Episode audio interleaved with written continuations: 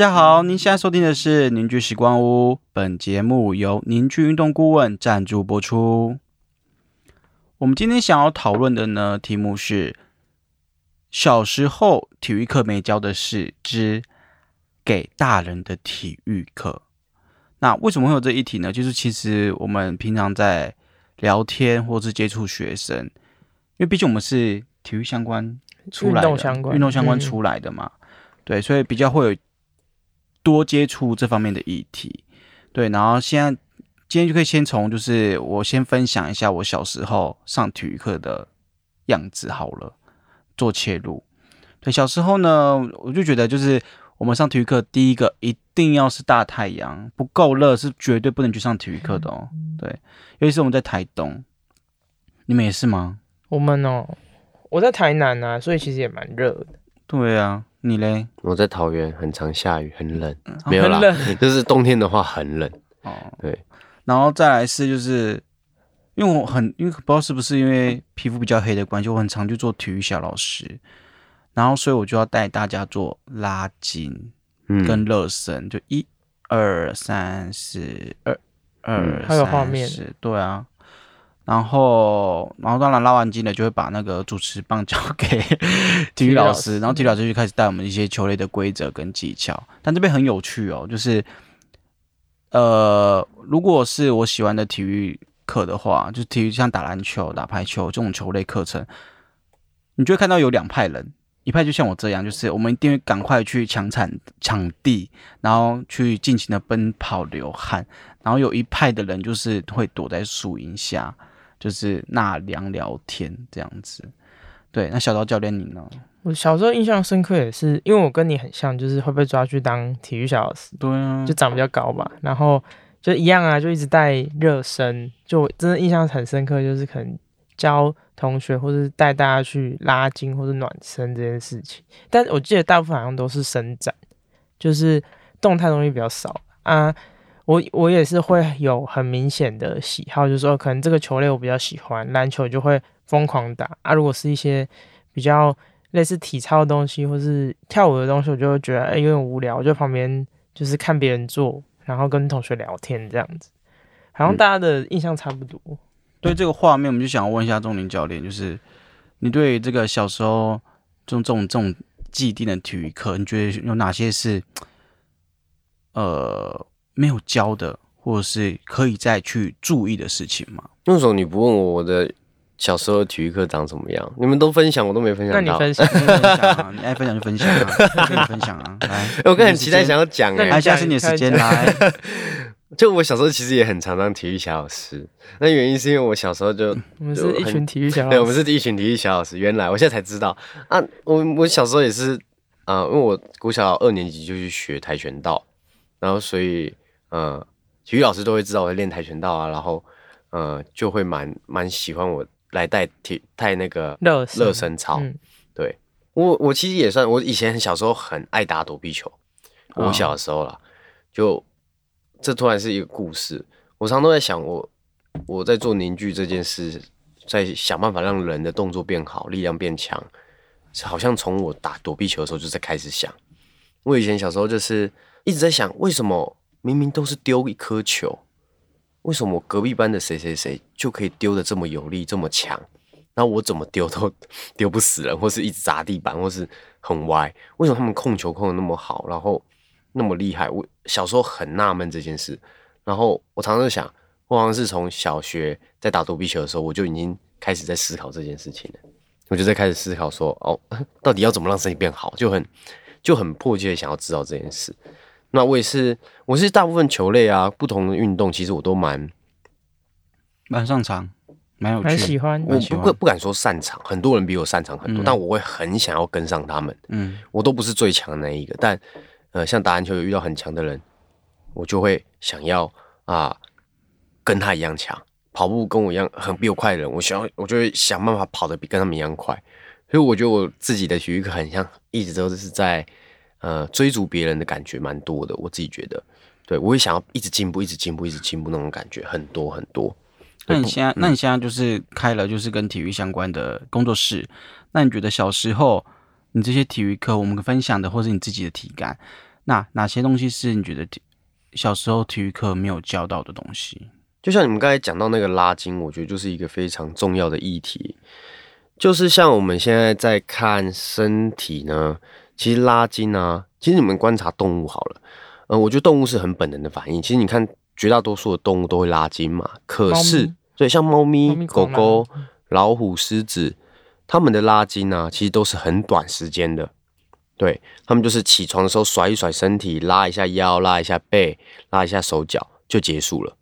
对，那像我们人反而很特别，我们怎么我们在小时候体育课其实教很长时间，就一二三四二二三四，就四个八拍做一个一个肌肉的手一个手肌肉的伸展。那我们后来在我呃这些年的学习跟经验里面发现，我们身体的这些身体结构是有一定的弹性的。嗯，对，那有些有一个研究也是，呃，很早很早期有一个研究是解剖青蛙的股四头肌，然后把这股四头肌拉长、缩短跟维持在中等的长度，然后去看它的这个韧性的力量。那会发现，如果让肌肉特别长，或是让肌肉特别短的时候，都是相对没有力量的，都没有弹性的。所以，其实我们身体其实要保持在一个适当的长度。所以像是伸展啊，我们小时候在做拉筋，我们从小有这种观念，慢慢的我们长大，其实很多人就像我们现在去运动场看到，现在长大了，很多人在跑步啊，第一件事要做的是什么？拉筋。对啊，对，那我就就你看哦，如果大家长时间做这件事，而且是有强度的拉筋，那就会变成说，我们其实是慢慢慢慢的把我们这些原本该有弹性的组织拉成变成没有弹性。那我们很常就讲说像，呃老化的或是疲乏的橡皮筋，或者是像呃我们衣服穿久的那种荷叶边的衣领，它就是变成没有弹性。其实身体也会有点类似这样，对，所以呃拉筋这件事在我们的教学里面很少讲。那如果有些学生他会做拉筋的话，我们会跟他说，每一个动作呢维持一秒到两秒，然后就换下一个动作。就是假设我要拉我的手的肌肉，我拉一秒钟、两秒钟换右手，一秒钟、两秒钟换右脚，一秒钟、两秒钟换左脚，这样，然后来来回回，你可以同一个动作轮回五六次，没问题。就是左手、右手、右脚、左脚、左手、右手、右脚、左脚，这样一直来来回回，或是左边的腰、右边的腰、左边的后大腿，这样就是变成一种循环式的拉筋，而不是呃一条肌肉一直拉着、一直拉着。我觉得这不是一个非常好的方式，原因就是我们刚才讲的，它会慢慢的破坏它该有的弹性，这样子。那动态式的拉筋呢？像马克草那样，哦，像像动态式拉筋就是我们非常推崇的，就是啊、大量的研究已经证实说，动态的伸展会比静态的伸展来得好，在于运动之前，只要动态的伸展会比较有效益，就是对于运动表现上，主要是会提高身体温度啊什么的。对，就是包含温度，包含这个收缩的弹性。因为我们在如果讲专业一点点好了，我们在伸展的时候，其实会诱发我们的肌缩。对，嗯因为是影响长度的东西会肌缩什么？肌肉收缩不是肌缩，是我们身体肌肉上的感受器，哦会影响肌缩。那它多少也会影响到张力。那张力相关的是高尔基腱器，这很细的。那就是反正会影响到这几个受器呢，它会大脑会释放一些物质，让我们这些东西慢慢的放松或疲乏。对，但是这样子反而对于一个人他要做动作来说，他是因为我们在做，假如跑步好了，其实跑步呢，它其实是不断的反复的使用我们肌肉，就做来回的收缩嘛。可是如果我们在训练之前已经让这些东西疲乏掉了，那变成说我们在跑步的时候就很容易没有这个弹性。对，如果真的有在跑步的人或者有在运动的人发现，会发现我们其实靠很大的身体弹性、反复的弹性来用来使用力量。这这不知道听众能不能吸收得到，因为这会比较细一点点。对我看你小放空了，没关系，因为我不知道我们听众可能有些比较专业啊，对，所以就是大放空了，不是小放空。好了，不好意思，我下次会讲的简单一点点。对，反正就是这样啦，就是弹性这个东西很重要，所以我们在伸展上，我们不应该是用力的伸展它，而是甚至有人帮你拉，那也我也觉得不太好。对。可是现在商业上就很可怕，现在商业上已经有一些就是专门。好，我们都我们不做批评。对对对就是就是对就这样啦就这样啦就这样哦。然后就刚分享完小时候的体育课，就是我自己有一个很大的体感的差异。为什么今天会叫给大人的体育课？那是因为我发现长大后的运动好像跟小时候的运动不太一样，就是不一样？我的姿势都一样哦，可是我小时候不会放大我的痛点。为什么有这种想法？因为我最近就是小便开始减肥，我已经连续跑一个多月了的步，然后发现，哎，为什么我的膝盖很痛？嗯就是常常跑到一半，我会因为这个痛点，然后去停止运动。对，可是小时候好像痛到没办法跑的，对啊，可是小时候好像不会这么觉得、欸小时候无限乱跑。就无限乱跑，嗯就在大太阳下底下奔跑，然后怎样都没有问题耶。为什么会这样？嗯，这其实跟我们身体的空间有关。嗯，其实我们可以想象，我们身体是一张啊三 D 空间的网子，嗯就是一个很大片的一个网网状的结构，一个网状结构。那呃，随着我们呃身体老化，然后再加上我们可能有受伤，或是呃我们的生活习惯、压力、情绪等等的，我们这些身体里面的空间会随着我们刚才讲这些因素，慢慢的变得紧绷，或是区块性的紧绷。就像我的左脚如果曾经扭伤，那我有可能我的左边的这个网部就会有一些粘连或是打结，导致我整个网部、我整个网状的结构会变得空间狭窄或是有歪斜，所以才慢慢的进而导致像你说啊、你在跑步的时候跑时间长了之后，哎，某一侧的膝盖就开始痛了，这样子，对，所以嗯。小就是小时候我们运动的时候，因为空间很足够，嗯我们跟我们小时候其实没有太多的伤，然后小时候的身体也是弹性比较多的，对吧？所以，呃，就会大概是这样。因为长大了，因为很多因素导致啊、我们身体的结构变得相对紧绷，所以做很多运动的时候会很多的开始会有不适感产生。对，就那个耐受度变低，对不对？嗯，这可能跟老化有关系，嗯，对吧？嗯然后就是这会有一个衍生的议题，就是说，就当我疼痛产生了之后，我开始会想办法要去怎么去解决。所以像以前还没有认识凝聚的时候，我自己是一个月会去按摩两次哦，嗯，对，一次两个小时，就固定的，就练完说不行不行不行，我今天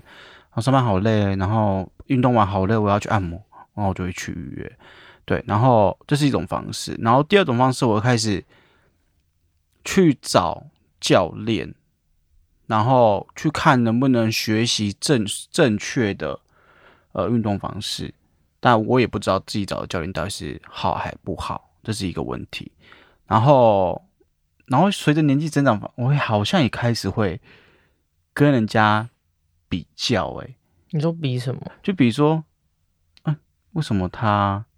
明明就跟我一样年纪，他感觉好像身体的疼痛感好像比我还要好，就是他没有什么不舒服，他好像没有有。什么不舒服，或者是啊，他都乱吃乱做，然后睡眠也颠倒，可是他体感就是感觉就是精神很好，然后也不会有疼痛的感觉，对啊，这也是我比较纳闷的点。对，小教练有什么想法吗？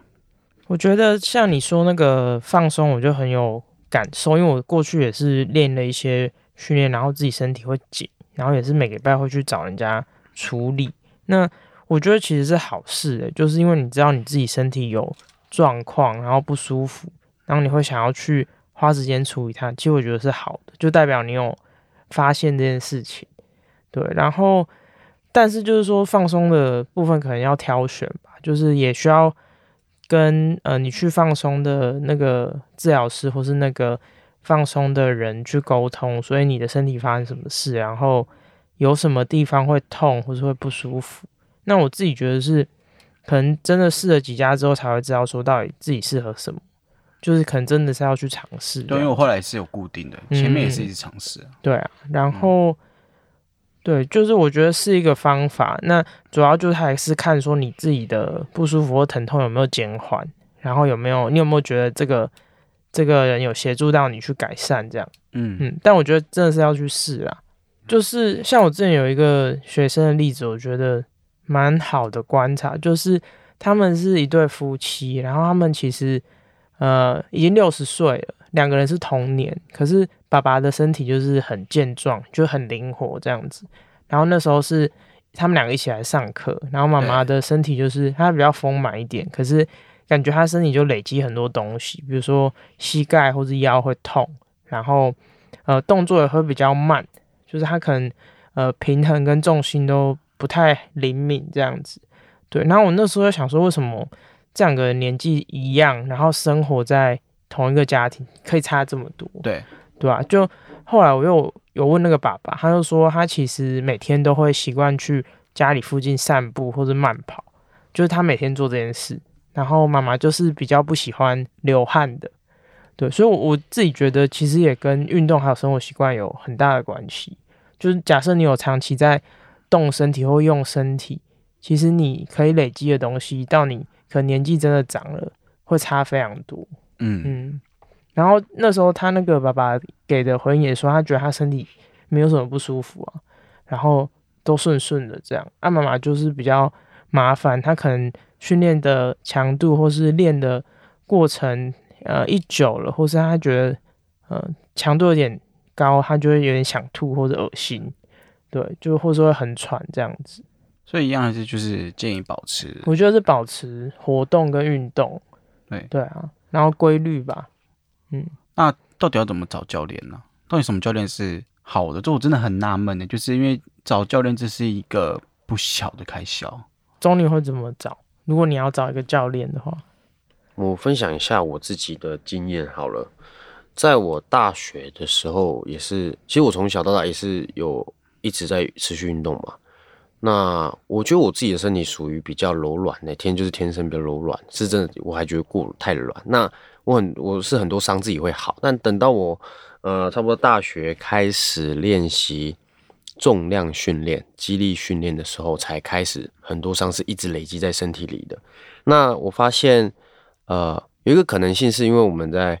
练这些身体的时候，很多时候我们都是关注在。练肌肉或是练力量在身体里面，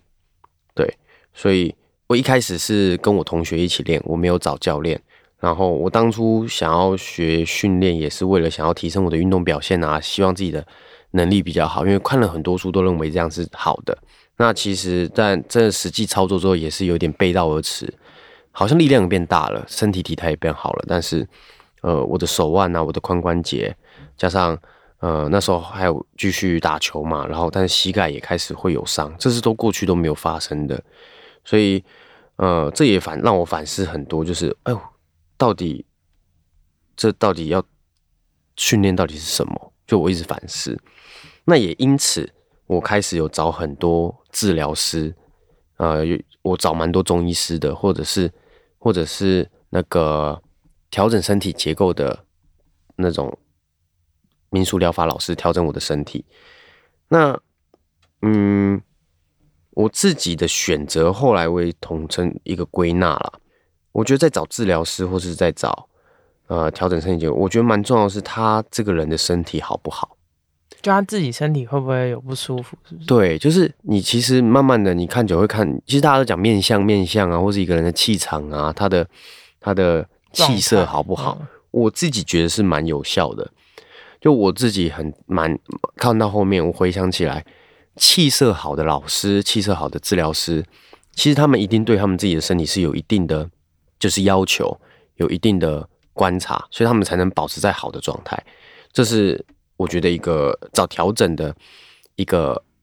方向。对，那当然也是要看他的动作是不是顺畅的啦。如果找教练这一块呢，嗯，会比较难一些些，但我觉得。有几个方向可以是大家去尝试的。第一个是这个教练他会不断的去观察学生的动作，就是诶他在教学，你在如果你找这教练上课，呃他会一直观察你的动作，不断的去尝试，反复的去让你尝试一些不同的模式，然后呃去去反复的练习，然后挑出错误，然后去修正。我觉得这是一个很重要的过程，这第一个。那教练本身他是不是真的很喜欢这个东西？我觉得也很重要，因为，呃，嗯，这个就比较也是比较现实一点。就是其实我们认识很多运动员，或是很多有在教运动的人，很多人如果他真的是呃，是怎么说？为了工作，真的有些人是为了工作。那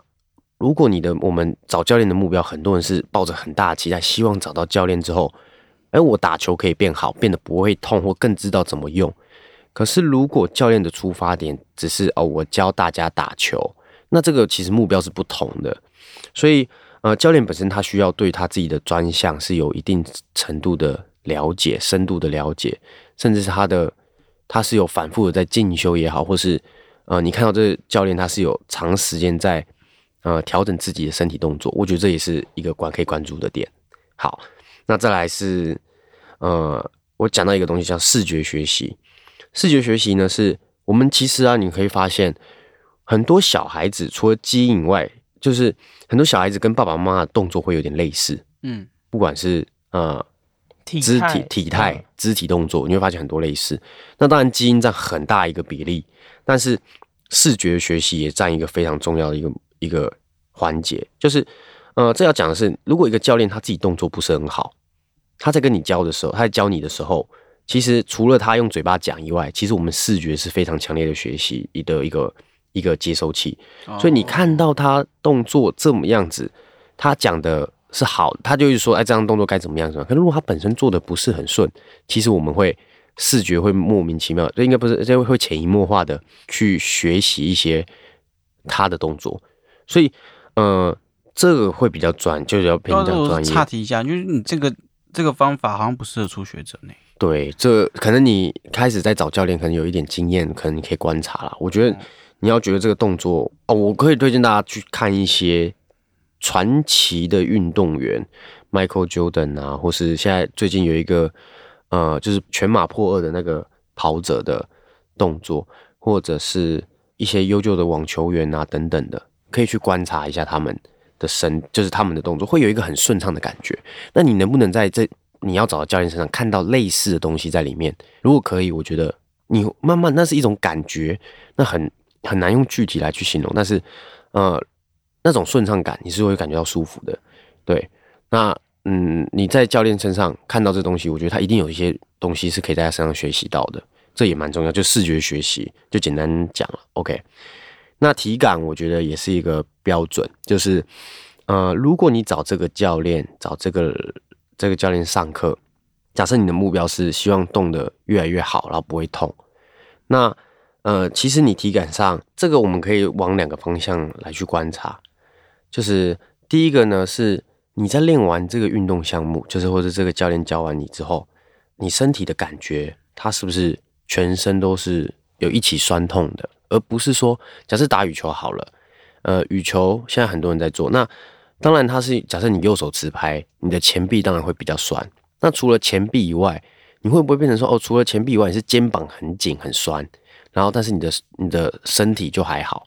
那我觉得这样子就代表说，哎，这个训练里面，这个教练教学里面，有可能都是没有观察到你用了很多肩膀在用力。第二个的话是，你练完之后会不会有疼痛的感觉？对，它其实跟第一个是有点呼应的。对，那你因为教练呢，如果他会观察你动作的话，或是他会有设计你的强度的话，他其实会循序渐进的设设计。所以理论上，在一个好的强度下，或是呃动作的顺畅用力下，其实身体都不会有呃区块性的紧绷过，就不会有过度的区块性紧绷。我觉得这蛮重要，大家体感上可以。呃，观察这两个方向。疼痛是指关节痛，是不是？对，就假设你今天呃，教练教你做一些步伐，假设羽球的步伐，那你练完之后膝关节会痛，对，那就有我觉得可能那你可以跟教练反映，教练看教练会不会去做一些跟动，但呃，因为有可能这些是结构的问题啦，那。呃，但是教练，我觉得专项的教练呢，应该要也要有一点点这个能力去观察，哎，是不是有一些动作怪怪的，或是像是呃膝盖可能会过度的超过脚尖，去造成膝盖有很大的压力，或是身体的力量没有跟上脚等等的。对，所以嗯，就是体感上我觉得蛮重要，大家可以用体感的呃，就是评估去评断说，哎，这个教练有没有办法，就是循序渐进的带你进入这个专项的学习。对，好，那我这边做个小整理一下，就是给大人的体育课，就是你在找教练的时候呢，第一个你要先观察教练动作，第二个观察教练自己本身身上有没有太多的疼痛或病痛，或是肌肉酸痛等等，然后第三个是要去呃练习视觉学习。然后第一个是，第四个是，就是去观察你自己，呃，上完课教练教完之后练完的你的体感是什么？对，除了这四个之外，钟林教练，你还有什么想要补充的吗？就是关于给大人的体育课这个项目下，嗯呃，我刚有想到一个点是，现在蛮多，我其实看到现在蛮多大人都有在带小朋友去学一些运动啊，嗯。那我觉得有一个很重要的点，其实不只是大人带小朋友去运动，或是带大人呃带小朋友去呃上教练对上教练课等等的，有一个很重要的重点是，其实你会发现，其实啊有很多的运动啊，尤其是球类，他们会设计小孩子用的球杆、小孩子用的球棒、小孩子用的拍子、小孩子用的球。那为什么要这样设计呢？其实它是很重要的，就是。呃，我们像小朋友的时候，他的力量不大，所以如果他用大人的拍子，有些小朋友就要说啊，我要跟爸爸去打网球，然后就拿爸爸的拍子，这样其实对一个小朋友的手来说是一个很，或者身体来说是一个，呃，就是会造成一定的伤害，就感觉那负担大，对，负担太大，因为小朋友没有那么大的力量，那他要举起这么重的拍子，或举起这样超过他身体所及的一个重量，他会用很多短程的力。那长久下来，身体就有很多歪斜或很多挤压，关节就很容易受伤。所以我们也常常看到有些妈妈带小朋友来找我们处理，我们就会聊，哎，他真的是从小就可能有大量的做专特，就是特定专项的运动，那这样就会导致我们刚才讲的这样，蛮容易的啦。所以，呃，刚刚就是说找教练，哎，他有没有专门在带小朋友？那他有没有用小朋友专用球？其实这个蛮细节，这也是呃蛮重要的。蛮多人会忽略这一点，OK 吗？然后，呃，我们其实是支持多元发展跟学习，就是小朋友呢，因为像我们台湾其实有有体育班的机制嘛，所以，呃，其实我觉得学一个项目在很小的时候去精进，我觉得在这全世界都还是有的，所以这不是说不行。那但是我会觉得说，小朋友让他去多尝试，甚至是说多学习一些。呃，运动不同的运动，像是不要只是学球类，或是学持拍性的，你可以让他去做打篮球，也让他去踢足球，甚至让他去学一点点音乐。当然，这样可能要花很多的钱，但其实还是有很多呃，可以在网络上找到的一些资源可以利用。我觉得，就小孩的多元学习很重要，对，就是不要让他局限于在在单一的项目里面太长的时间，因为其实我们会发现，在呃，很多优秀的运动员，他们在小时候呢是有多元学习的，对，就是他有不同，就是参与不同的运动项目，然后去刺激不同的大脑发展，所以他长大之后，真的找到一个他比较有兴趣的运动项目之后，他在这个东西上面可以发挥的更好，因为他身体的，然后在小时候的神经神经的建立啊，动作的控制啊，其实会在不同项目里面得到很不同的发展，就我们蛮支持多元学习与发展的。这样。好的，那今天小时候体育课没教的是之给大人的体育课。那今天比较针对的是在讲我们可能自身的经历，然后可能在讲分享小时候体育课的发生的趣事，然后跟现在做的对比。那这是上半部啦，那下半部我们可能会再针对着重于大人的体育课，我们该注意些什么事情，例如我们用力的方式，然后或是生活的细节等等。那今天就到这边，我是树峰，我是小刀，我是钟林，我们下次见，拜拜。